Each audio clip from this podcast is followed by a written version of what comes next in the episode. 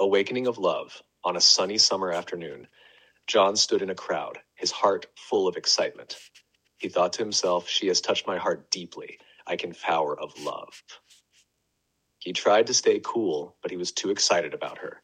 Then a gentle breeze blew, like a sign from fate. John realized this was more than just chance. He decided not to wait anymore. Around him, people were dancing and singing, happy to be loved. John told himself, No more waiting. Let things happen naturally. He slowly moved closer to Mary, his heart's desire, ready to start something new. John remembered how he used to worry too much, standing in front of the mirror. Now he understood it's better to let go of worries and just be happy. John and Mary looked into each other's eyes. Their names meant they were brave and kind. John opened his heart, feeling so free. He knew everything was simple, it was their destiny. At the end of the story, John and Mary held hands, walking into the crowd. Their smiles were as bright as the summer sun, lighting up their future together. 在一个阳光灿烂的夏日下午，约翰站在人群中，内心充满兴奋。他心想，他深深触动了我的心，我能感受到爱的力量。他试图保持冷静，但对他的期待让他无法抑制兴奋。这时，一阵温柔的微风吹来，宛如命运的暗示。 约翰意识到这不仅仅是巧合，他决定不再等待。周围的人们正在跳舞和歌唱，为被爱所快乐。约翰告诉自己不再等待，让事情自然发生。他慢慢靠近玛丽，他心中的渴望，准备开始新的事情。约翰回想起他过去常在镜子前担忧，现在他明白了，放下担忧，快乐的生活更好。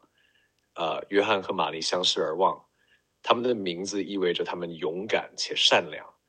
约翰敞开心扉，感到前所未有的自由。他知道一切都很简单，这是他们的命运。故事的最后，约翰和玛丽手牵手走进人群，他们的笑容如同夏日的阳光一样明亮，照来明亮，照亮了他们共同的未来。在一个阳光灿烂的夏日下午，on a sunny summer afternoon，约翰站在人群中，内心充满兴奋。John stood in a crowd, his heart full of excitement. 他心想，他深深触动了我的心，我能感受到爱的力量。He thought to himself, "She has touched my heart deeply. I can feel the power of love."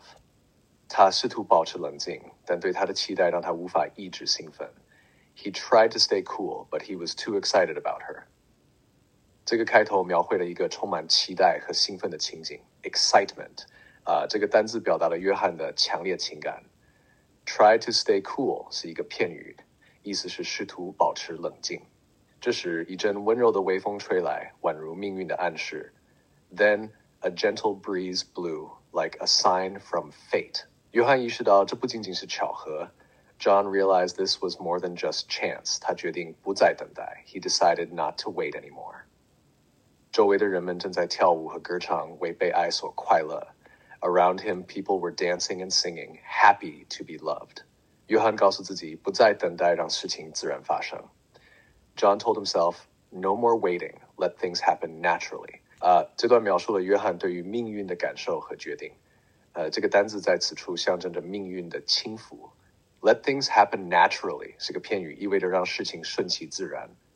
他慢慢靠近玛丽，他心中的渴望，准备开始新的事情。